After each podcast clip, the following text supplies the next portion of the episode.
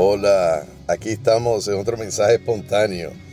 Y en esta ocasión te vengo a hablar del concepto que estoy seguro que has oído, el concepto de zonas de confort o zonas de, comodidad, algunos llaman zonas de conformidad.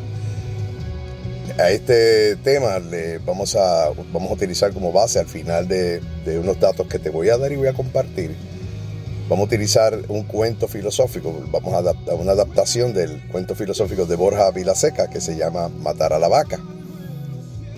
Y no es otra cosa que demostrarte cómo tenemos que crear conciencia de lo que es conocer lo que es la zona de conformidad y cómo esta afecta las decisiones,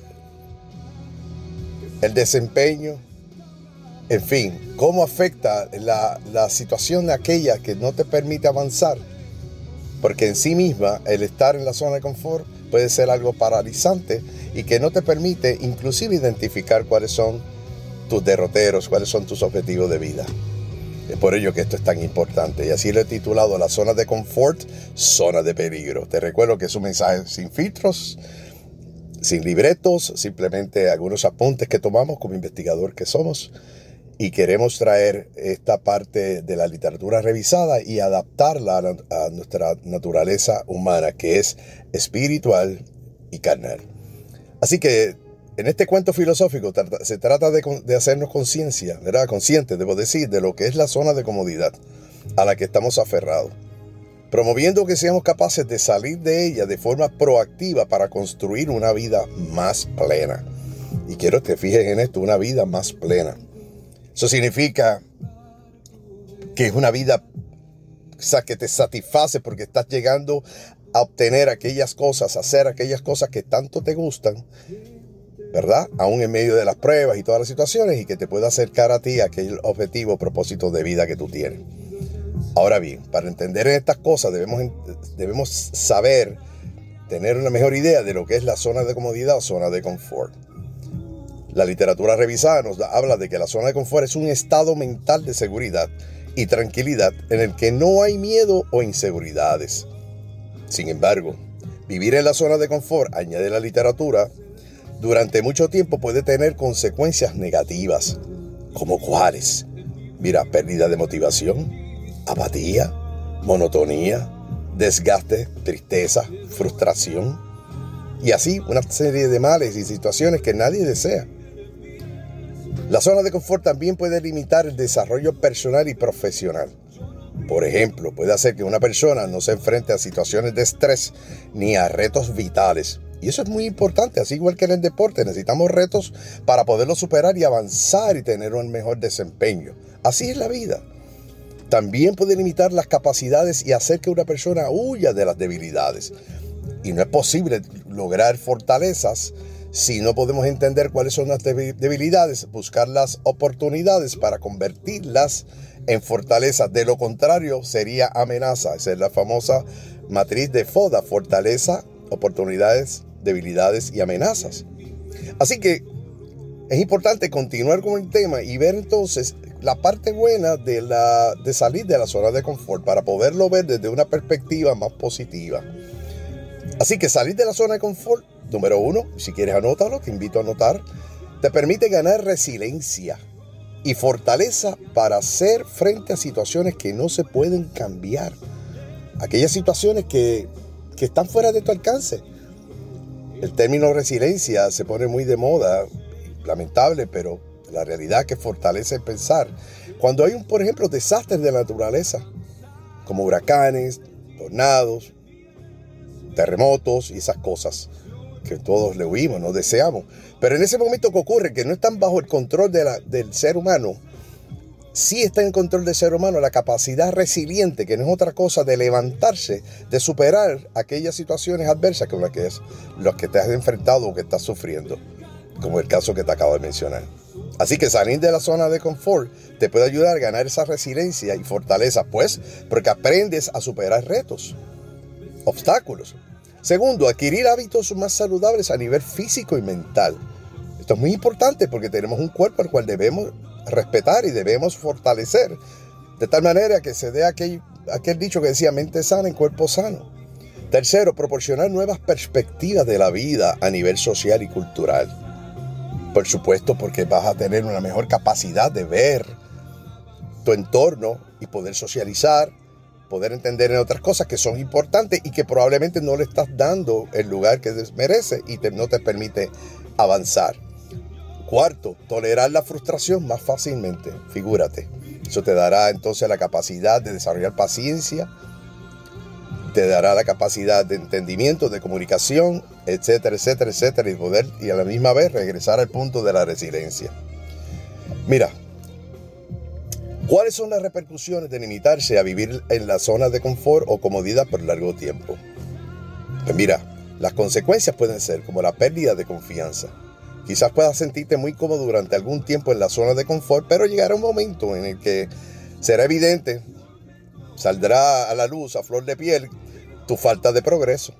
Y en consecuencia podrás, podrías empezar a dudar de tus talentos, competencias laborales, de habilidades comunicativas y otras aptitudes. Y usualmente lo que hacemos es que buscamos responsabilizar a otros por esta situación en la cual no avanzamos que las cosas están malas, que realmente no hay empleos, la economía está en contra de la, de la posibilidad de trabajo, etcétera, etcétera, etcétera. Cuando no nos fijamos entonces en nuestro entorno de que hay personas que están logrando superar porque tienen una mejor aptitud en la vida. Mira, la historia que te voy a contar ahora es una historia que precisamente nos debe llevar a reflexionar sobre estas cosas. Y es un cuento filosófico, como te dije, y es un cuento. Dice, cuenta una historia que un joven discípulo vivía atormentado por no entender por qué la mayoría de personas se conformaba a padecer de una vida de escasez y mediocridad. Al ver que aquella inquietud no se disipaba, su anciano y sabio maestro finalmente decidió ayudarle. Le pidió que le acompañara a visitar una familia de amigos, a una familia de amigos suyos que vivía en el campo. Tengo que entregarles una caja muy importante Además, te sentará muy bien salir de la ciudad y respirar aire fresco, concluyó el anciano. Tras varias horas de viaje, el joven comprobó con asombro que habían llegado a uno de los lugares más pobres y desolados de aquella provincia. De hecho, la familia de amigos de su maestro vivía en una casucha que estaba tan hecha polvo que parecía a punto de derrumbarse. En el terreno de alrededor se acumulaban todo tipo de escombros y de basura las cuales emanaban un olor fétido y nauseabundo. Y no solo eso, el techo tenía agujeros por donde se filtraba el agua, generando numerosas goteras. Te podrás imaginar. Lo que más impactó al joven discípulo fue que en aquella inhóspita barraca de apenas 10 metros cuadrados vivían ocho personas, a saber, el padre, la madre, cuatro hijos y dos abuelos. Todos ellos vestían ropas viejas, ropa vieja y sucia. Y transmitían un halo de profunda resignación y tristeza. Es decir, esa era la proyección que ellos daban. Realmente vivían en un estado de profunda miseria. Lo único que esta familia poseía, adivina qué, era una vaca famélica. Una vaca en pobres condiciones, la cual les proveía semanalmente de leche con muy poco valor nutricional porque así también estaba la condición del animal. Este animal, esta vaca, era lo único que les separaba de la quiebra total. El anciano y el joven acamparon junto a la casucha y pasaron ahí la noche como pudieron. A la mañana siguiente se levantaron muy temprano y sin despertar a ningún miembro de aquella familia, el sabio dejó la caja bajo unos matorrales, plagados de desperdicios antes de emprender el viaje de vuelta. Y justo estaban pasando por delante de la vaca, el maestro tomó a la vaca, la tiró por un precipicio y ahí la dejó. El animal cuando caía y el muchacho estaba con una mirada atónita, incrédula y sorprendido. Y dice al, discípulo, le dice el discípulo al maestro, pero ¿qué has hecho? ¿Por qué le has arrebatado a esta familia su única posesión? Le preguntó escandalizado. Haciendo caso omiso a los interrogantes del joven, el anciano se dispuso a continuar la marcha. El asesinato de la vaca conmovió profundamente al joven. Estuvo varias semanas sin pegar ojo por las noches. La preocupación y la angustia le carcomían, impidiéndole conciliar el sueño. Por mucho que fueran pasando los meses, no podía dejar de pensar en que su maestro había condenado a aquella familia a morir de hambre. Y a pesar de insistirle a su maestro por qué lo había hecho, éste se negaba a responderle. Un año más tarde, y viendo que aquel joven era incapaz de olvidar lo sucedido, el anciano, final, el anciano finalmente accedió a su petición de regresar al pueblo donde vivía aquella familia. Y nada más llegar, el discípulo se temió lo peor al constatar que la casucha había desaparecido. En su lugar, ahora había una vivienda nueva de 100 metros cuadrados, mucho más grande y confortable. El terreno de alrededor estaba muy bien cuidado. Había una zona llena de plantas y flores de diferentes colores y otra en la que habían plantado diferentes vegetales, legumbres y hortalizas. El techo era de piedra realmente hermoso. Era obvio que la muerte de la vaca había sido un golpe demasiado duro para aquella familia, quienes seguramente habían tenido que abandonar aquel lugar. ¿Y a dónde habrán ido a parar?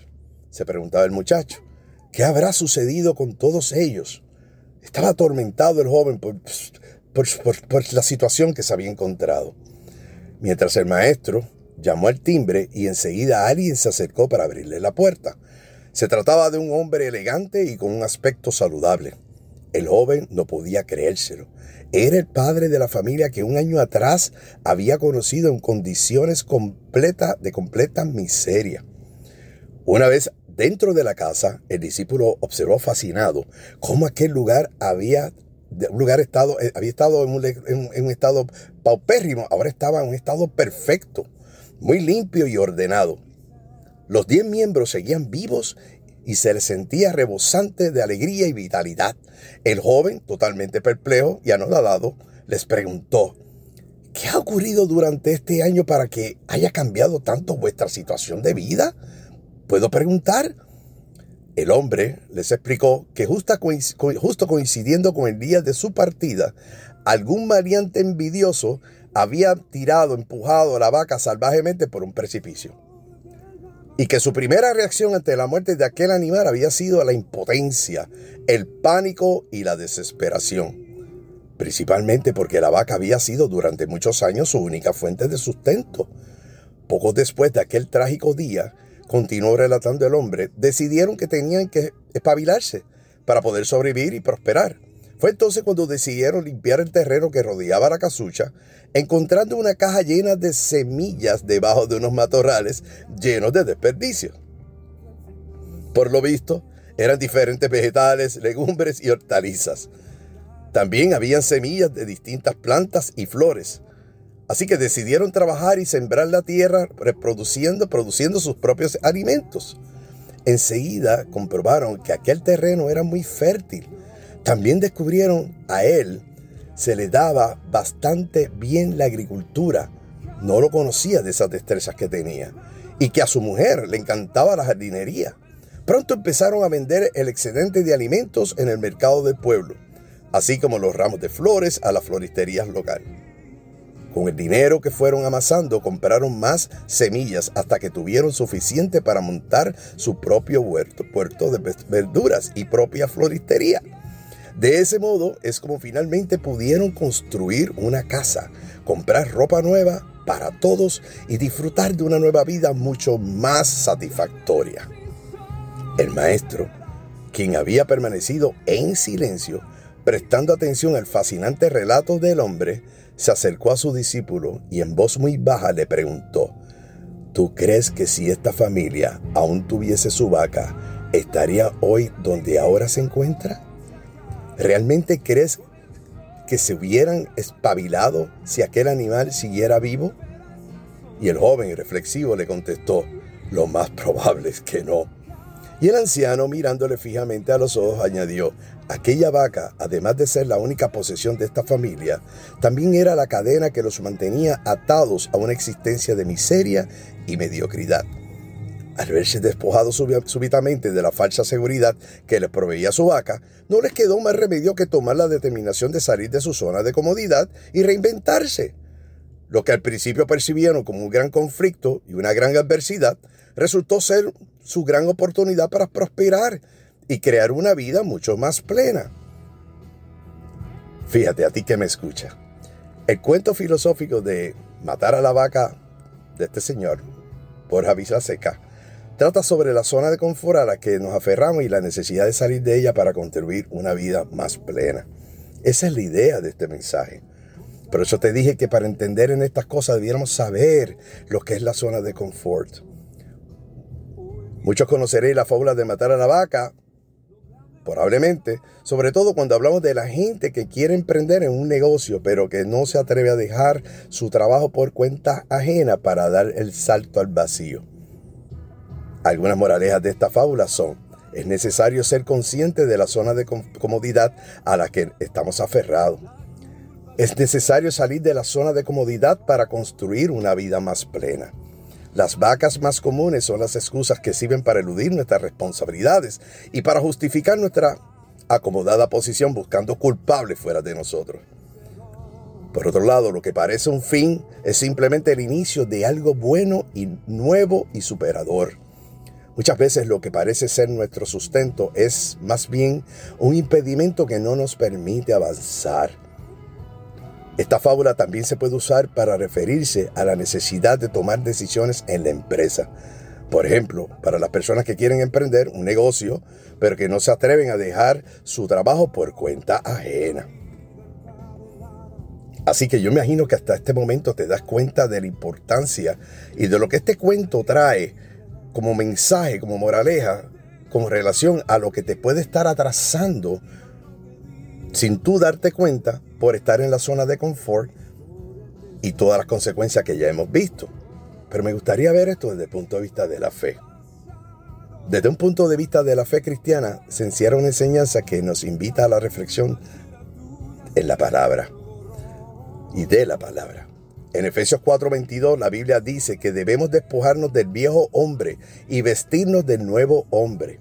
Esto significa cambiar de conducta y dejar de hacer cosas que corresponden a la vida vieja y empezar a hacer cosas que corresponden a la nueva vida en Cristo.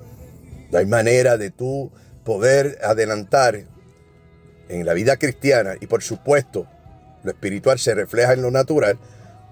Si no salimos de la zona de conformidad y continuamos, podemos quizás estar yendo a una iglesia, estar, estar eh, hablando de la palabra o estar eh, ofrendando, a todas estas cosas que muchas veces entendemos que nos dará ese cambio que tanto esperamos, pero ¿es cierto eso? ¿No será que estamos en la zona de comodidad, de confort? ¿Y qué tal si no mejor comenzamos a hablar de estas cosas? y cumplir con Marcos 16, 15, de ir por el mundo y predicar la buena noticia del reino de los cielos. Y de repente cuando vienes a ver, estás tratando con personas de toda naturaleza que posiblemente Papito Dios va a permitir que lleguen a tu vida y que te ayudarán, y no solamente en la comisión, sino también en las cosas naturales en las que haces. Posiblemente ahí llega el negocio, que, el, negocio que estabas esperando o el socio que estabas esperando como consecuencia de que ahora confía y cree en ti por la buena nueva que le acabas de dar. No sé.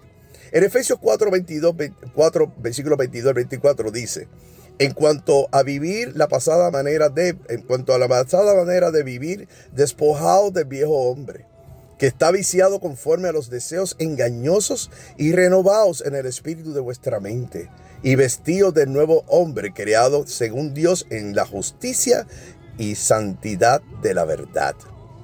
En Efesios 4:25 al 32 dice, revestirnos, quitarnos la ropa vieja y ponernos la ropa nueva, nueva, luchar contra el viejo hombre y batallar por revestirnos cada día del nuevo hombre que se asemeja a Cristo Jesús en todo eso.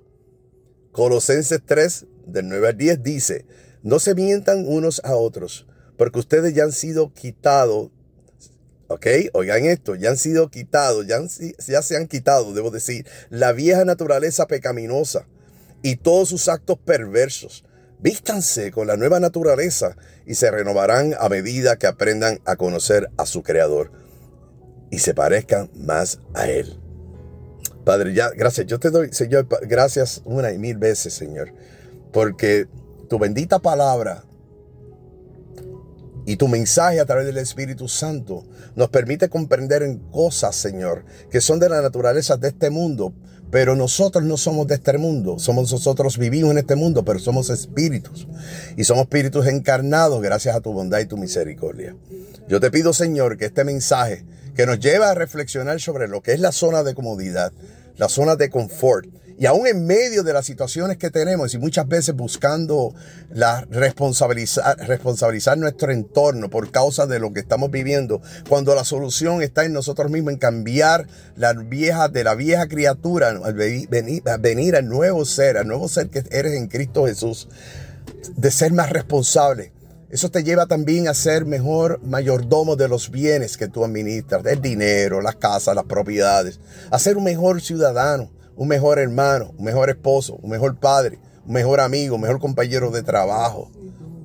Estar en la zona de confort es no darte cuenta de que llevas tiempo ya creyendo que estás haciendo lo correcto y no lo estás haciendo. Porque de qué vale que vayas a la iglesia, de que perseveres, que hagas cánticos, que grites, que alabes, que todo lo que sabemos que es tan bueno hacer. Pero de qué vale si no tienes una palabra de aliento para tu vecino. Si cuando llegas a la oficina no quieres llegar a la oficina porque no soportas a tu compañero de trabajo o a tu jefe. ¿De qué vale si sabes que hay una persona que está teniendo necesidad en tu comunidad y le das la espalda simplemente porque ese es problema de él o de ella? ¿De qué vale estar enojado con un hermano por alguna situación del pasado cuando sabemos que esta vida es tan limitante y sabemos que el perdonar no liberta al que te ofendió, te liberta a ti? Y no te has despojado todavía de, esa, de ese lastre, de esa carga que te mantiene fijo, fija en tu zona de confort, de comodidad. Porque es más fácil mentir que admitir la verdad, reconocer y pedir perdón. Es más fácil aparentar lo que no somos cuando de verdad eso mismo, la verdad te liberta, te hace libre. Te invito a través de esta reflexión a que examines, hagas un inventario de tu actual, tu relación. Si visitas una iglesia, si estás congregando o si no lo estás haciendo, no se trata de un asunto de religión aquí. Se trata de un asunto de cuánto conoces a Dios y cuánto has buscado entender en la palabra de tal manera de que tengas ahí la guianza, el GPS que te pueda llevar a hacer la reflexión correcta, como por ejemplo la mayordomía de los bienes que se te han sido entregados. Por lo tanto, debes pedirle al Señor que te dé esa palabra que tanto necesita. Que te dé la sabiduría, el entendimiento para poder entender en estas cosas. Que te dé la humildad necesaria para poder admitir que hemos estado equivocados. Que te dé la fe suficiente para entender en estas cosas y reconocer que solo basta con doblar rodillas que solo basta con abrir tu corazón, corazón contrito y arrepentido, y decirle, Padre, aquí estoy. Hazme, hazme, hazme una figura nueva, sé mi alfarero. Hazme una vasija nueva. Deposita en mí todos esos dones del Espíritu Santo para tu gloria y tu honra. Quiero ser mejor. Quiero entender que posiblemente comprender, porque no me he dado cuenta, de que estoy en una zona de confort, de, comodidad, en la cual me siento bien y a lo mejor no estoy bien conmigo mismo. Háblame, Señor. Háblame, Señor. Háblame, Señor. Déjame sentir. Déjame saber. Déjame saber cómo estoy haciendo las cosas.